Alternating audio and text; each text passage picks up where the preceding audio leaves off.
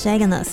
Hello，我是 Roger，欢迎来到《眼前眼开 Kingdom of Wonder》。带你探索神奇的柬埔寨。各位听众，小姐姐，我回来柬埔寨了。这是我第一次在，这是我第一次在那种陌生的房间里面录音，感觉好兴奋哦。哇，你是不是在陌生人的房间里啊？最好是我也希望我旁边有人好吗？你知道我已经在这个隔离饭店里面关了快一个礼拜的时间，因为我是上个礼拜五回来的。然后那个什么，可是搭机完之后，我觉得这次一切都算蛮顺利，因为就很快，我那班班机算跟我去年回来时相比，算多了蛮多人的。因为这次我的班级至少有三十位以上的人，然后我们到周五又是坐比较前面的位置，所以我很快很快就快速通关。通关完之后，然后我就呃很顺利的，就是被分配到了去呃要去那个隔离旅馆的那个游览车上面。然后游览车上面还写一个就是。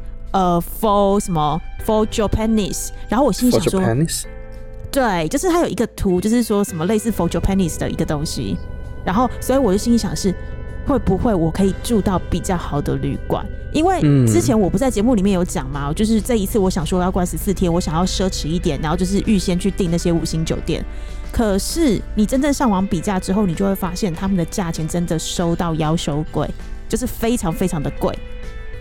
那我心里想的是，对，那因为我们公司的规定是，呃，他帮我出机票钱，但是隔离的费用还是要我自己处理。那我心里想是，那我既然我自己处理的话，是不是我要来赌赌看拆盲盒的概念，来看看到底会被分配到哪里？反正大家都说现在太多太多的酒店因为生意运营不佳，所以都转做了那个隔离饭店。我就心里想说，那我应该不会那么的随被分到很烂的地方吧？还好，我这一次被分配到的地方是在 BKK One 里头，然后是一间还不错的小酒店。然后只是唯一有一个东西我很不满意。嗯，什什么东西不满意？你住到 BKK 了，你还想你还有什么东西不满意呢？你知道吃的根本跟减肥餐没什么两样吗？因为你知道，就是在隔离的时候，其实政府会跟你收的是一个晚上六十到七十五块美金。呃的住宿费用，那就依依照什么房间大小啊，那个隔离酒店的性别等级去收不同的费用。那但是餐的部分都是固定一餐十块美金。那只是有一些隔离酒店他们会硬性规定，你不管如何，就是我一天给你三餐，就是硬要跟你收三十块，你吃不吃是你的事。可是有一些酒店它就是比较佛心来着。它可以像呃，你要吃再点选，你不要的话，它就不算那一餐的钱。那我这家酒店算不错，就是它让我自己勾选要不要吃这一餐。那可是它的前三餐是固定，你一定要付钱的。那我心想说也还好，因为我刚到，我也又饿又累，反正他是先送来，我就先吃。我一看到三点的时候，我就有点愣住，就是这样要收十块美金，它就只有一点点的饭，它而且它它还不是用那种便当盒装，它是用那种。保鲜盒弄起来的，然后一个保鲜盒里面，对，就是那种透明保鲜盒。一个保鲜盒里面，它是放一点点的饭，然后完之后，然后再一点点的青菜，然后再一点点的肉。另外一个是放甜点的，还有一个是放汤。那你知道那个保鲜盒的那个汤至少有五百沫的高度，可是它的汤永远装不到四分之一。嗯，因为他应该可以帮你想了吧？就就是你之后如果在。隔离期间吃太好的话，你之后不也还要再减肥、再运动？那倒不如直接一次性帮你解决到位了，对不对？可是你知道这更完全吃不饱哎，因为我不夸张，你知道我回来到现在就是 almost 一个礼拜的时间啊，我已经掉两公斤了哎。哇，你这样子说让很多人羡慕，你知道吗？啊，欢迎大家一起来隔离。保证你一定会瘦，而且是他真的给的太健康了，就是比我在台湾吃的减肥餐还要低的热量，因为根本吃不饱，然后也吃不够。嗯，但是他很，他是他有一个，你说他贴心的服务也行，或者是他少见的服务也行，就是他欢迎你叫 room service，然后 room service 的价格没有低于十块钱美金的，而且还要另外再加税哦。哦，没有低于十块钱呢。没有，除了甜点什么布丁啦，然后什么 cheese cake 是五块六块这种价格之外，剩下没有一个包含沙拉、包含汉堡，全部都高于十块美金，而且是税另加。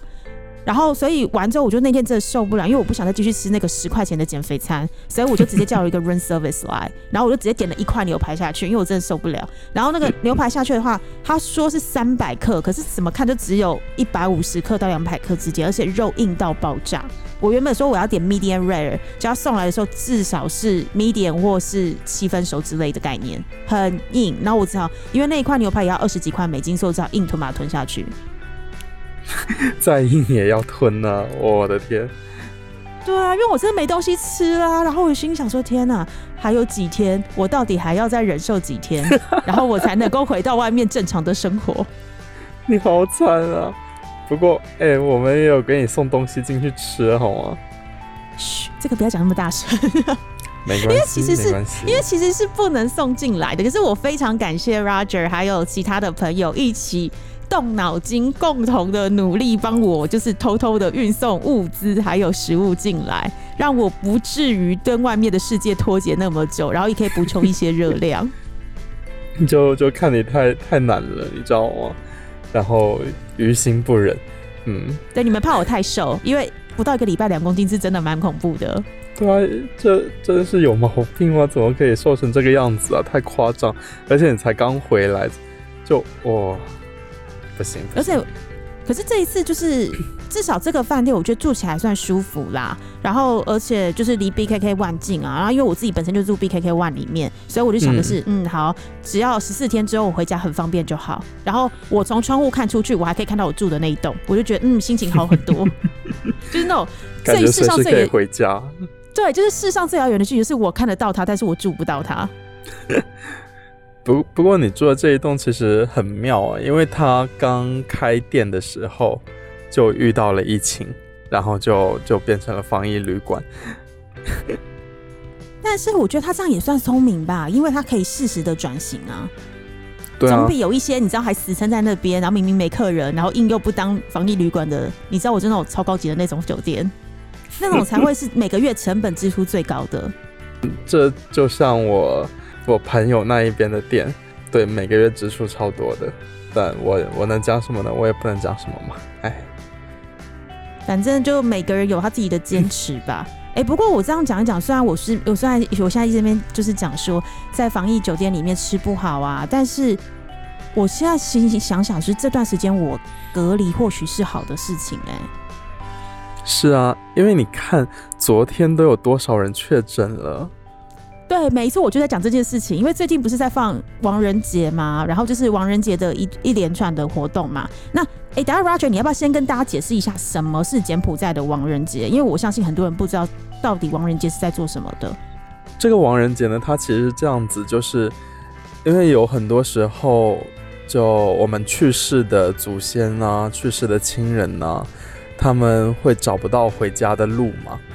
然后呢，他们就有跟家人约定好，OK，在每年的这个时间点，我我们要去最少七座寺庙，然后去给和尚念经祈福，用来超度他们，然后顺便把吃的东西也带给他们。然后其实就跟我们国内的清明节是差不多的啦。可是柬埔寨的亡人节整个的活动是为期两周，对不对？呃，柬埔寨亡人节的话是差不多十五天这个样子，就是大概两周的时间。对，但只有到最后的几天我们才会放假。那放假的话是放几天啊？我们一般的话是放三天嘛，然后有有时候如果是跟礼拜天呢，然后跟礼拜六这样子会连到一起的话，那就直接连放。像我们公司我们就是连放五天嘛，礼拜天然后到礼拜四。怎么这么爽？爽屁啦！我还要回去加班，真的是啊！提到这个我就很难过，你知道吗？为什么？因为工作太多啊，我做就做不完呐。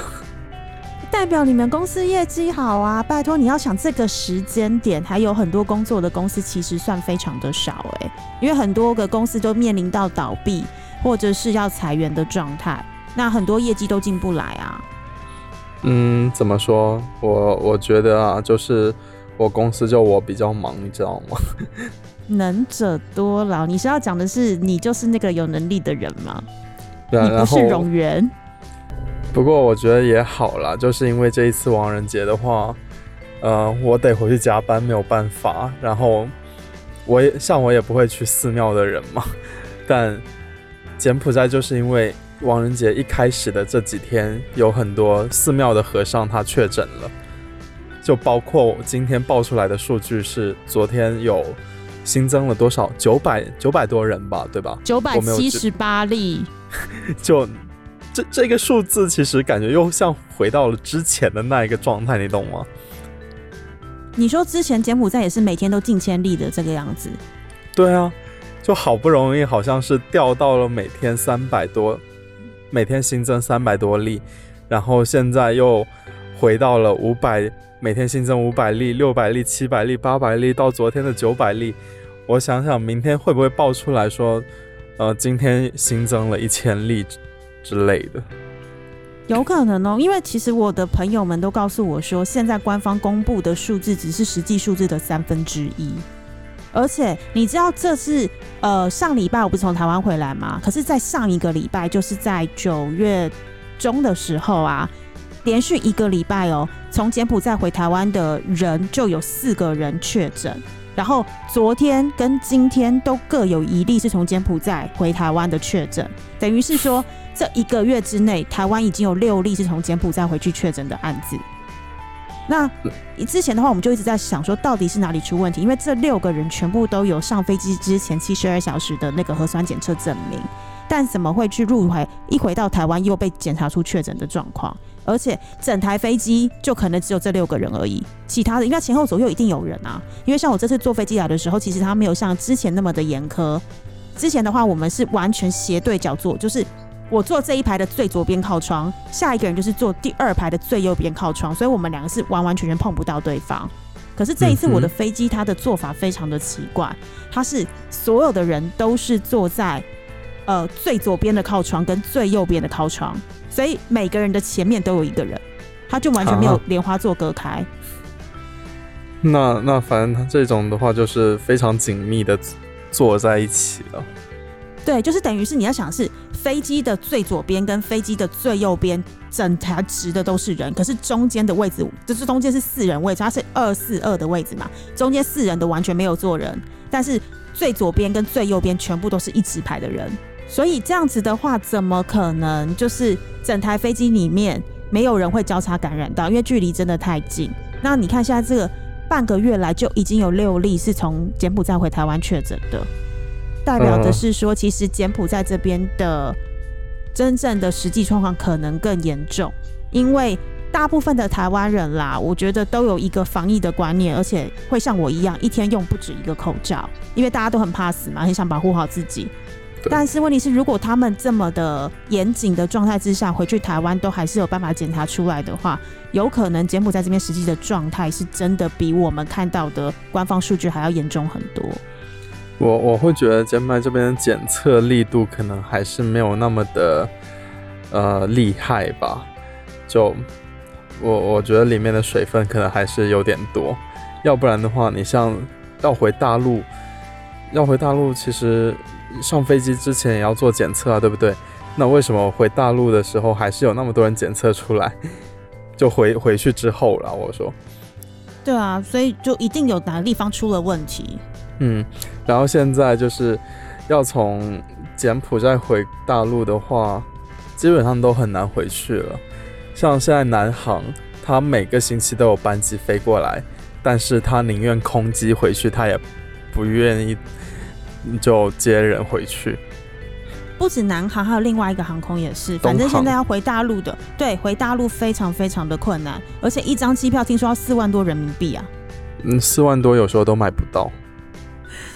天哪，那回家的一段路真的很遥远，又贵又耗时。是啊，而且像现在，你看要隔离哦，隔离有一些地方最多隔离到九十天。什么地方要隔离九十天？就就是就是你回大陆的时候，有有的要隔离到九十天，然后才才可以让你回家。九十天是三个月。对啊。那干脆不要回去好了，三个月的时间都被关在饭店小房间内哦。呃，没有，十四加，就你落地先在落地的城市隔离十四天嘛，对不对？对然后你假设你要从广州回到回到其他省份，然后其他省份肯定还要再隔离个十四天，然后这样子就二十八天了，二十八嗯天，然后呢，他们还要再再让让你再隔离个六十天，在哪里隔离？在自己家里面吗？还是又是隔离饭店？好像是集中隔离吧？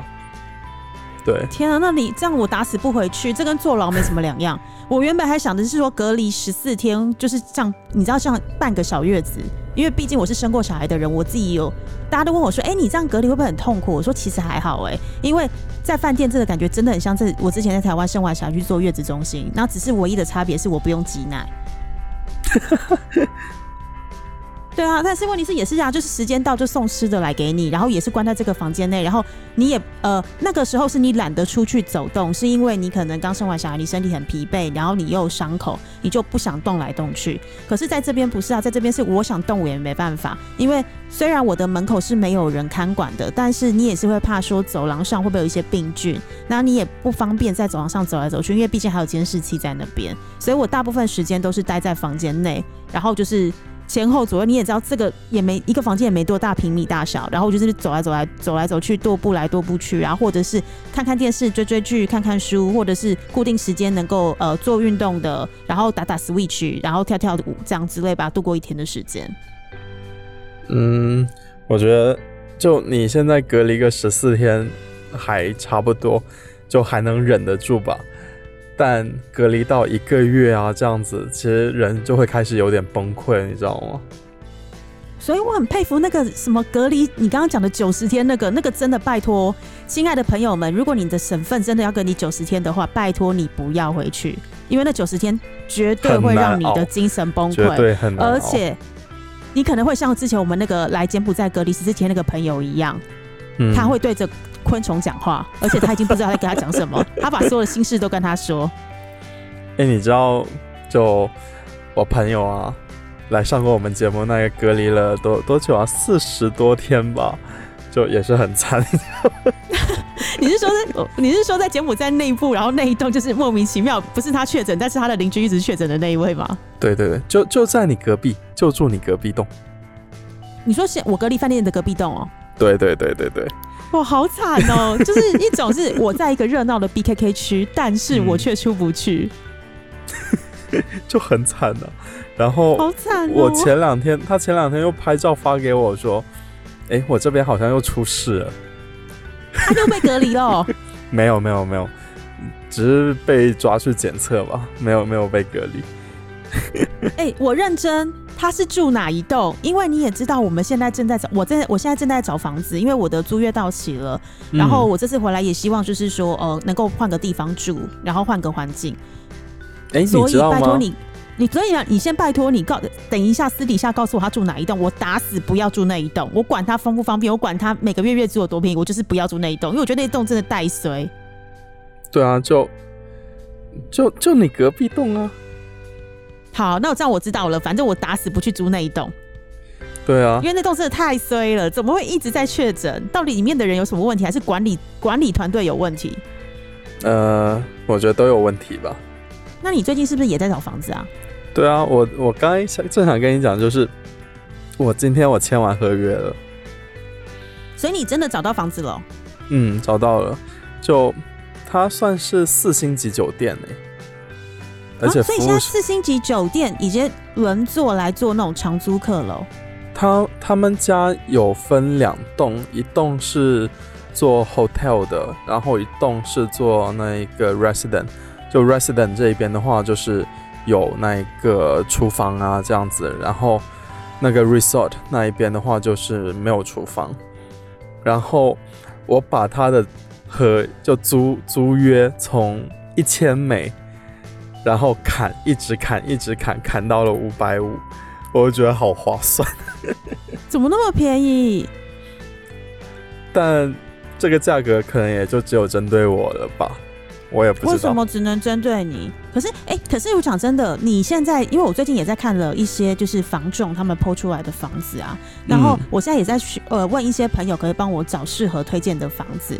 然后我发现到，其实，在金边这边啊，就是尤其是 BKK One 这一 BKK One 到 BKK 三这这这一个大区域里面，它的房价好像没有跌太多哎、但是我知道有嗯非常非常多的房间是空出来，但是它的房价好像怎么样都降不下来。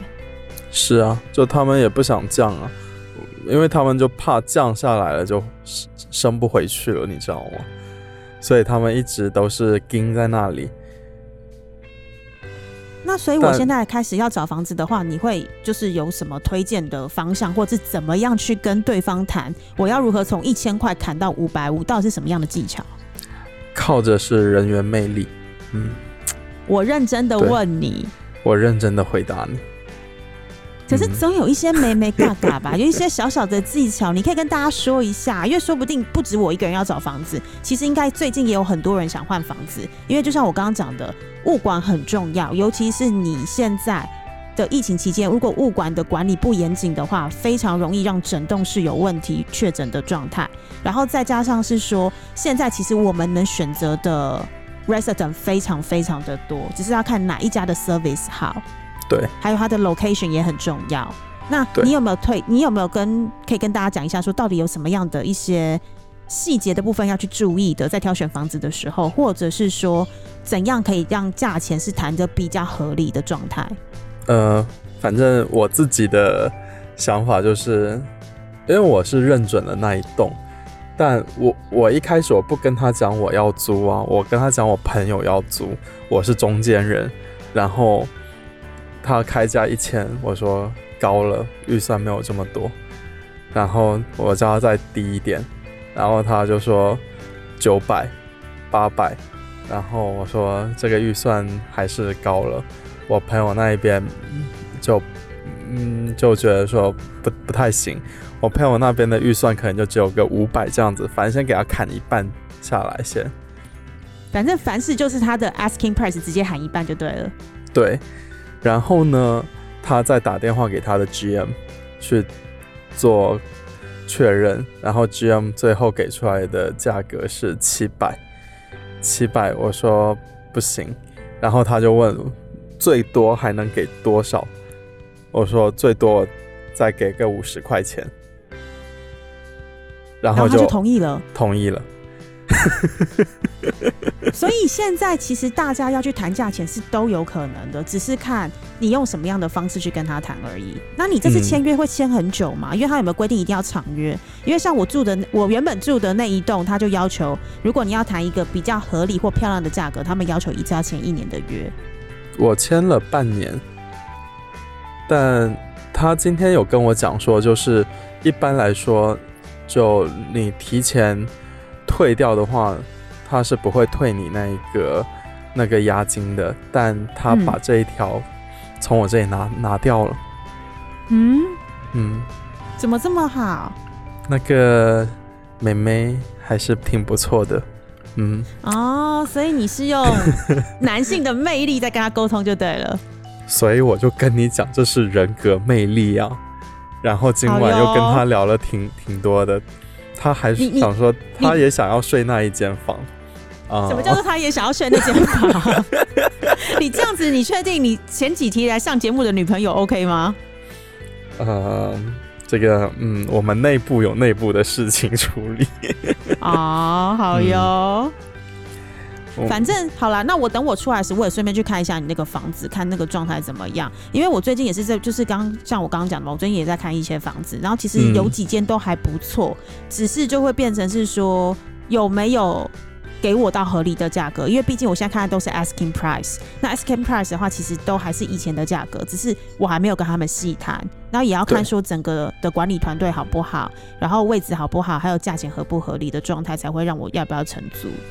其实我今天有帮你问那一间其他的嗯房型、结果嘞，呃结果嘞。有啦，但价格是高。因为我那一间的话，我那一间，其实我今天再仔细的看了一下，阳光是晒不到，就可以通风，但是基本上没有阳光。没有阳光挺好的啊，因为我最怕西晒，像我之前住的房间就是西晒问题，所以我每一次下班回来的时候，我房间都超热，那导致我的冷气需要开很冷，我的电费就会增加。所以其实如果是通风的状态，但是阳光没有很充足，其实对我是没问题的，因为白天我也不会在啊。嗯，不过我帮你看的那一间，它是有那个阳台，就小阳台嘛，我觉得那一间还挺不错，就没有我那一间大，但会比我那一间要贵。那一个月多少钱啊？呃，我叫他把最低的价格给我，他现在最低价给我七百，我说不行，七百不行啊，对啊对，这个真的不行。对啊，如果是七百，我就宁愿住我现在住的地方。是啊，那如果六百，你住不住吗？啊对，六百也不行啊，五百五。对啊对，五百五可以。因为那那一间房我住过，确实是还挺不错的。嗯，反正就等我隔离解除之后，然后我先去你家，我们帮你先办个 housewarming party，哦，然后去看看你家的。危险，我觉得危险。你少来，你们明明就很想跟我聚一聚，跟好好吃个饭。是好好吃个饭 OK，但不用喝酒。我觉得现在喝酒很危险。我没有说要喝酒，我没有说要喝酒，从头到尾都没有提到酒这件事。我只说 housewarming party，housewarming party 没有包含酒精啊。屁啦！跟你们在一起会没有酒精，我就不相信的嘞。别这样，我们的酒精是为了消毒，我们现在还消毒手的，还有消毒喉咙用的，不是拿来灌醉自己用的。毕竟你也知道，就是现在疫情期间其实还蛮危险的，而且再加上是现在的天气也没有那么的稳定，我很怕说我喝了酒之后，然后退酒那个吹到风，整个会头痛更严重。嗯哼，哎，反正就看喽，等你之后看喽，嗯。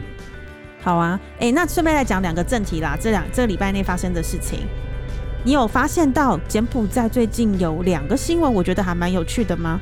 第一个新闻是我们之前提过了，不就是说柬埔寨那个挖石油，可是石油失败了嘛？后来我们不是有发现到在蒙多基里的地方有黄金？是的，柬埔寨有黄金。对，而且它已经顺利的提炼出五百二十二公斤的黄金了。好多呀！其实你说多也不多哎，因为它才它它才四十六块的金块而已，其实不算多哎。是不算多，但是呃，不知道就对柬埔寨以前没有采出来过的，我就会觉得有点多了。而且他这也只是说第一步初步勘探的结果，然后提炼出了这一些黄金嘛。如果之后，蕴藏量多的话，他们肯定会加大力度再去挖掘嘛，再去挖掘，再去提炼。那这样子的话，之后柬埔寨的黄金储备要是能达到一定地步的话，那就富，嗯，其实对人民百姓也挺好的。对啊，因为其实你知道这一家公司是来自澳大利亚的公司，然后这家澳大利亚公司其实已经在柬埔寨研究跟探勘这个黄金十四年的时间了。那好不容易在今年顺利的提炼出我们刚刚讲的那个五百多公斤的五百二十二公斤的黄金产量，然后他们自己预测啦，平均每一年可以提供高达一点八五亿美金的收入。而且其中包含什么特许税啊，其他税务收入要交给国库的，就高达四千万美金。所以就像你刚刚讲的，如果未来顺利的继续开采成功之后，对于整个国家的，我相信总体经济的发展，还有国家的税收的话，是会有很大的注意。然后当然也会对于比如说就业的机会也有很多的很很多的帮助。是啊，但你说到了这个就业机会，你知道？我也看到了一个新闻哦，就是柬埔寨每年不都是会那个提薪嘛，就把薪资调高。你知道？你猜今年调高了多少钱？今年调高多少？因为我之前记得来的时候，呃，我大概差不多三四年前来的时候，柬埔寨的平均薪资好像我印象中是大概差不多在一百六十块美金上下。那几年前的事情。大概差不多一七年左右的事情。对，前几年基本上每一年都会提个十块钱、十五块钱这样子，但今年只提了两块钱。两块？对，只有两块。你两块？你知道我吃一餐要十块吗？他只提了两块。对啊，你看看你吃一餐多奢侈啊！真的，我吃一餐就要十块美金，然后而且还吃不饱，然后东西又很差。结果你告诉我是他们每个月的薪资只能提高两块。对，就最低薪资提高两块，所以他们现在最低的薪资是一百九十二，就很低啊，还不到两百块钱。哎，真的很低哎，可是。他们这样今年只提高两块钱，是不是跟他们的 GDP 有关系啊？因为你看往年的时候，我们不是每次都讲说柬埔寨的那个经济成长率，每年的 GDP 都是以七趴这么高的成长在进行着。那是因为遇到了 COVID-19，所以才整个往下降。那最近不是世界银行有讲说，今年的 GDP 只有二点二趴，就很惨烈啊！今年，唉。对啊，所以就是有也有可能，我在猜啦，也有可能今年为什么只提高两块，而不像往年一样，就是你讲的十块美金这样的一个大幅度的差距，可能跟他们的整总体经济跟 GDP 有关系。是啊，因为老板赚不到钱啦，你要他怎么付出更多的钱给员工？对啊，这也是事实啊。哎，两块钱，我我觉得我等一下我要去吃个晚餐，应该我我我吃个。三千减币差不多吧，最好是你只吃三千减币啦，三千减币是你的零头好不好？可能就是你那盘薯条，你那盘，我去买个泡面吃，OK？泡面泡面只有三千减币吗？差不多，还有两千的，那能吃吗？哎，你觉得泡面要多少钱啊？我这次在隔离期间，其实我有好多餐我没有点的原因，是因为我自己有带泡面，我自己带了十八包泡面过来。然后我那时候心里的包，对我是想说十四天嘛，那一个十八包，那十八包除了是隔离时间可以吃之外，然后还有就是未来在这边生活的时候，偶尔想念家乡味，我也可以吃台湾的泡面。那因为我带的泡面是比较豪华的版本，就是里面是有肉的，真正的肉块的那种呃的泡面。所以一包的成本大概差不多是两块美金。我的一包的成本就是人家，嗯，对，每个月提高的两块薪资。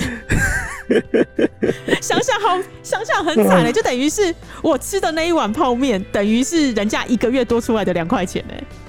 对啊，哦，哎，我还努力工作好了。